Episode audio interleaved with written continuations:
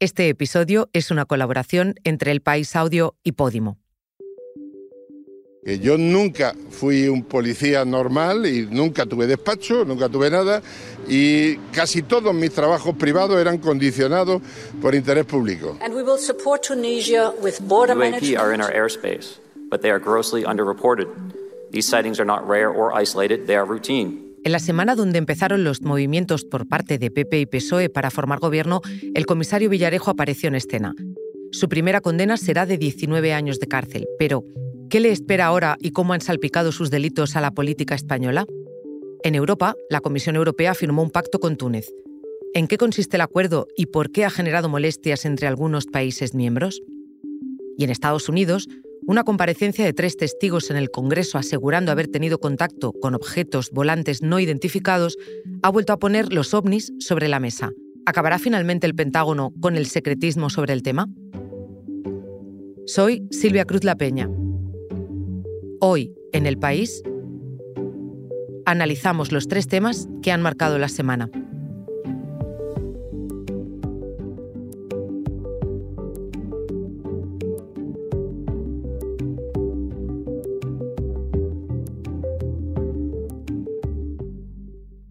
José Manuel Villarejo, a quien todos conocemos como el comisario Villarejo, ha vuelto a ser noticia esta semana. Sus tejemanejes en las cloacas del Estado, donde utilizó recursos públicos e influencias al servicio de sus intereses personales, han hecho que sea objeto de muchas investigaciones, varias de ellas aún en curso. Este lunes, la Audiencia Nacional lo condenó a 19 años de prisión por revelación de secretos y falsedad documental por tres casos de espionaje. Aunque lleve ocho años de banquillo en banquillo, esta es su primera gran derrota judicial. Mi compañero, encargado de la información de tribunales en el país, Chema Gálvez, ha estado siguiendo todo el caso y lo he llamado para que me dé algunas claves de esta sentencia. Chema, ¿cómo estás?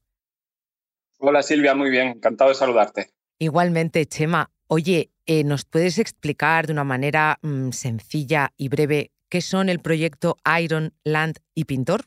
Por los que han condenado a Villarejo?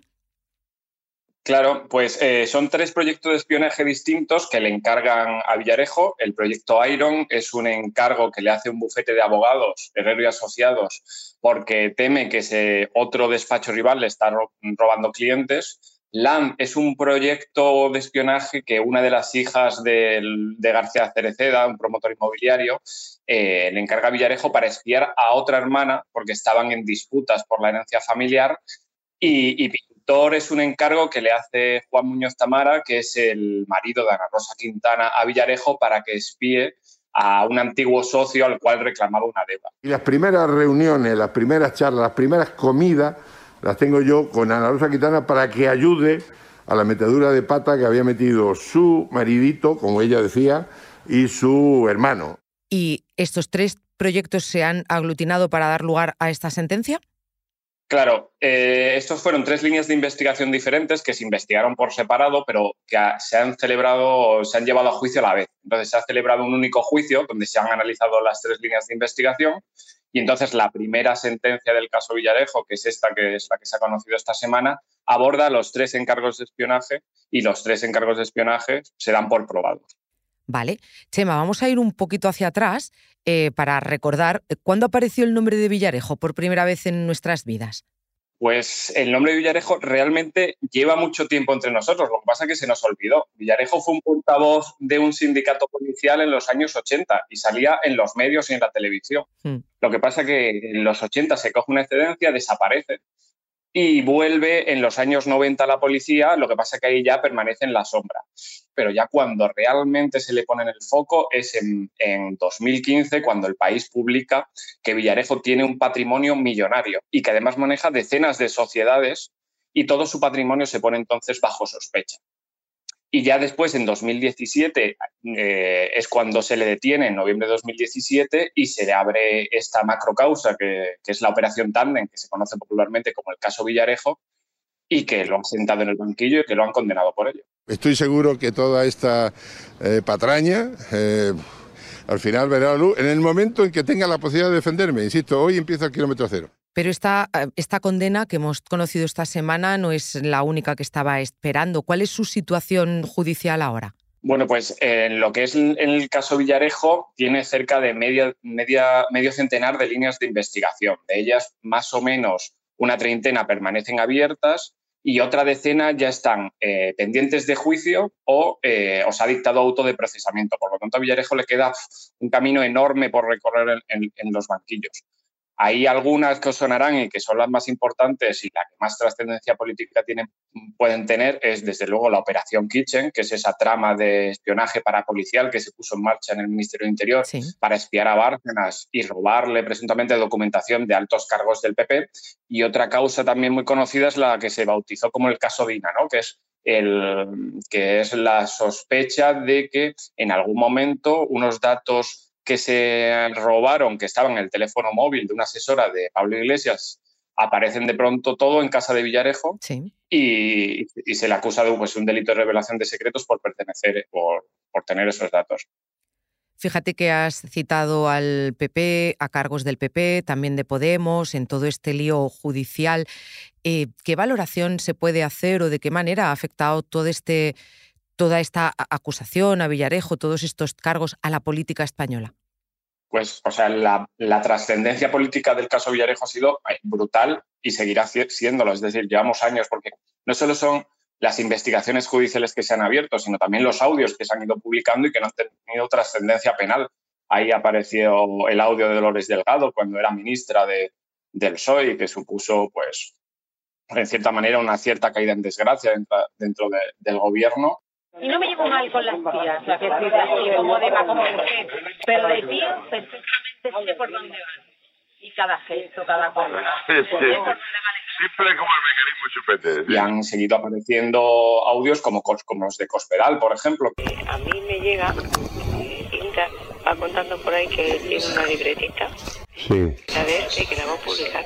La libretita sería mejor poderlo parar. Eso es, no, no, no, no te preocupes que yo voy a estar... Eh voy a estar al loro en esto. Llegó a permanecer imputada en la operación Kitchen y todo, aunque finalmente no se le ha, se le ha procesado. Pero o sea, la trascendencia política es, eh, es mucha, ha sido mucha y seguirá siendo muchísima, sobre todo cuando la operación Kitchen, que es desde luego la de mayor trascendencia política, vaya al banquillo y se juzgue. Pues con ese número de causas y por la trascendencia también que tienen todas ellas, Chema, seguro que tendremos que volver a hablar. Muchas gracias. Muchas gracias a ti. Un momento, ahora volvemos, pero antes te contamos una cosa.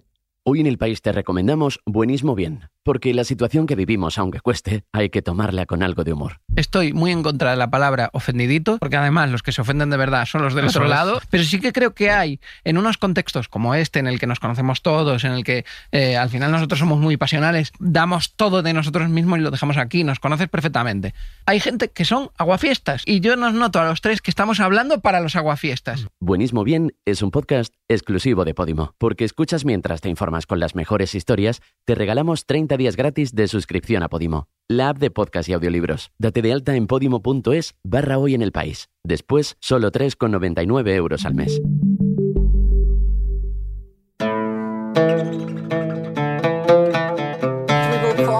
on management, anti-smuggling, return and addressing root causes in full respect of the international law.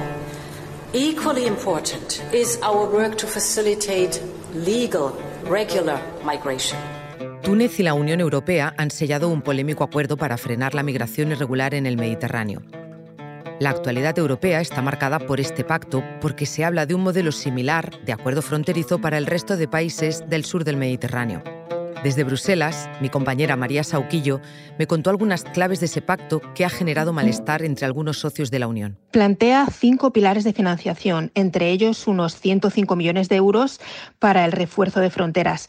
Pero más allá de las cantidades concretas comprometidas, el pacto aspira a movilizar unos 900 millones de euros de financiación para Túnez el país necesita el dinero y la UE quiere que Túnez evite que salgan de allí pateras, embarcaciones llenas de personas que buscan refugio en Europa.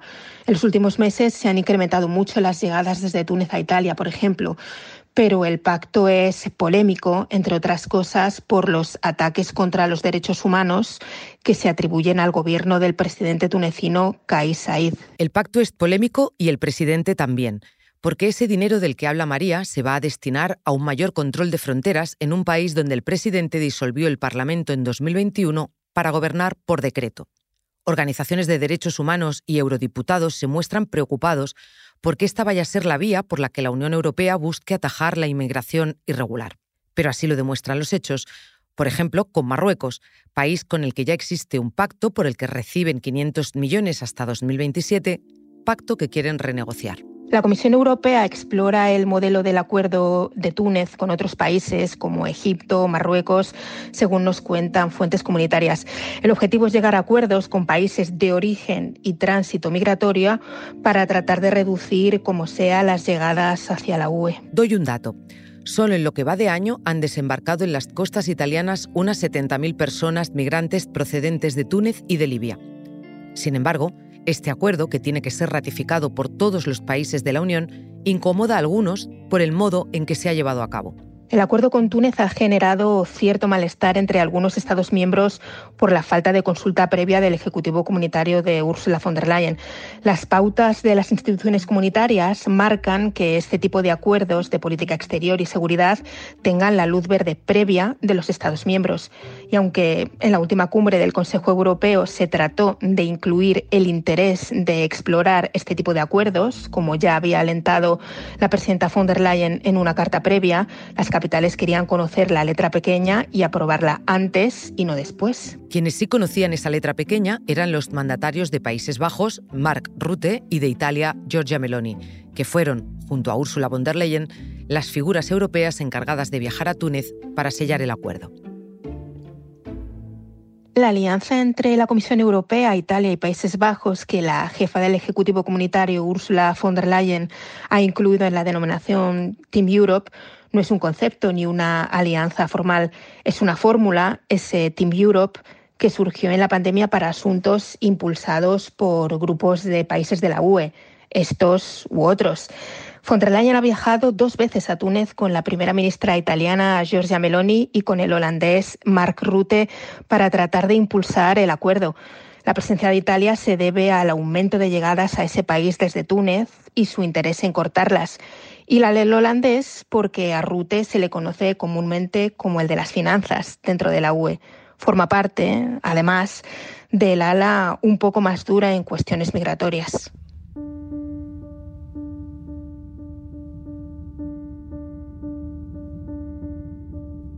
Y esta semana, Estados Unidos sorprendió al mundo con una comisión muy particular celebrada en el Capitolio. Do you believe that our government is in possession of UAPs? Uh, absolutely, based on interviewing uh, over 40 witnesses over four years. And, and, and where? I know the exact locations, and, and those locations were provided to the Inspector General. Republicanos y demócratas han sumado sus fuerzas en la Subcomisión de Seguridad Nacional, Fronteras y Asuntos Exteriores del Comité de Supervisión de la Cámara de Representantes, y lo hicieron para pedir al Pentágono que acabe con el secretismo que existe en torno a los ovnis. Allí, durante más de cuatro horas y en una perfecta sintonía entre los partidos a la que no tienen acostumbrada a la opinión pública, se pudieron escuchar los testimonios de David Grush, exoficial de inteligencia de la Fuerza Aérea, David Fravor, comandante retirado de la Marina, y Ryan Graves, expiloto de la Armada. Allí afirmaron los tres que el gobierno estadounidense posee y oculta naves de origen extraterrestre y restos no humanos. Iker Seisdedos, corresponsal del país en Washington, cubrió esa subcomisión y le pedí que me explicara de dónde viene esa fascinación por los ovnis en un país donde el 68% de los estadounidenses cree que su gobierno oculta algo. La fascinación de Estados Unidos por los ovnis viene de muy lejos, de los tiempos del Área 51, en los años 50. Esa base militar secreta que está en Nevada, es una zona que no figura en los mapas, en la que supuestamente el gobierno oculta y ha ocultado durante todo este tiempo restos alienígenas. Esa fascinación se ha alimentado a través de infinidad de libros y películas, ha alimentado infinidad también de teorías de la conspiración, pero durante medio siglo se quedó ahí, en esa manifestación cultural y en el reducido grupo de los que creían la existencia de vida extraterrestre. Hasta que en 2021 se celebró, tras medio siglo de no hacer caso al tema, una audiencia en el Congreso. La que hemos visto esta semana es la tercera de este tipo y anuncian que habrá más. El de los ovnis no es un tema nuevo en la historia de Estados Unidos, pero ¿Por qué salta este tema ahora al debate público? El renovado interés por los ovnis tiene una fecha de nacimiento, la publicación de un artículo del New York Times en 2017 en el que se desvelaba que el Pentágono tenía un programa en marcha desde hacía algún tiempo para investigar los fenómenos aéreos y identificar. Esos fenómenos no necesariamente tienen que ver con naves extraterrestres ni con esos hombrecillos verdes de ojos grandes a los que nos han acostumbrado las películas. Es un debate importante porque se sitúa en el marco de la seguridad nacional de Estados Unidos. Va más allá de lo exótico. No solo se trata de ovnis o naves espaciales, sino que tiene que ver con cualquier objeto volante no identificado que sobrevuele el cielo estadounidense. Por ejemplo, ese globo que China decía que era un globo meteorológico y que Estados Unidos consideraba que era un globo espía, que surcó eh, los cielos de Estados Unidos de una punta a otra en febrero pasado. De ahí viene también el interés de los congresistas, que organizaron la audiencia este miércoles con la idea de que estaba la seguridad nacional o que en, esos, en, denunciar la existencia de esos ovnis eh, está en juego la seguridad nacional. La mayor parte de la información sobre esta cuestión es clasificada. Es cierto que hay muestras de que el tema se lo quieren tomar en serio y escapar de las teorías de la conspiración que plantean, sobre todo, lo relacionado con la vida extraterrestre y los ovnis desde hace décadas. El gobierno estadounidense prefiere hablar de fenómenos aéreos sin identificar, por sus siglas en inglés, en lugar de hablar de ovnis, objetos volantes no identificados, como se ha venido haciendo hasta ahora. Lo quieren así para darle más seriedad al debate. Los congresistas persiguen dos cosas con estas audiencias. Obligar al Pentágono a compartir sus secretos sobre los ovnis y crear un entorno para que los pilotos, tanto los militares como los comerciales, puedan hablar sin tapujos sobre esas experiencias. Gross, el confidente, contó que el 95% de esos encuentros no nunca son denunciados, porque esos pilotos tienen temor a, ser represaliados, a ser despedidos. A su lado tenía otros dos testigos, ambos eran pilotos. Ambos contaron experiencias de encuentros con eh, objetos sin identificar y ambos recibieron el apoyo de congresistas de ambos lados. Ese caldo de cultivo que se está creando en torno a la idea de volver a hablar sin tapujos y sin, tabúes sobre los ovnis está, haciendo, está generando un montón de interés en la opinión pública estadounidense y también está haciendo que muchos salgan del armario del de, eh, interés por lo alienígena. Las reacciones son muchas. Por un lado, un portavoz del Pentágono salió el miércoles después de la audiencia del Congreso para negar enérgicamente todas las afirmaciones de David Cruz. Pero por otro, el viernes conocíamos que el director de la NASA, Bill Nelson, anunciaba la creación de una comisión de científicos que preparan un informe que estará listo el mes que viene sobre, abro comillas, tantas sospechas sobre alienígenas. Estaremos pendientes en agosto. Este episodio lo han realizado José Juan Morales y Dani Sousa. El diseño de sonido es de Nacho Taboada, la edición de Ana Rivera. Yo soy Silvia Cruz La Peña y esto ha sido Hoy en el País, edición fin de semana. Mañana volvemos con más historias. Gracias por escuchar.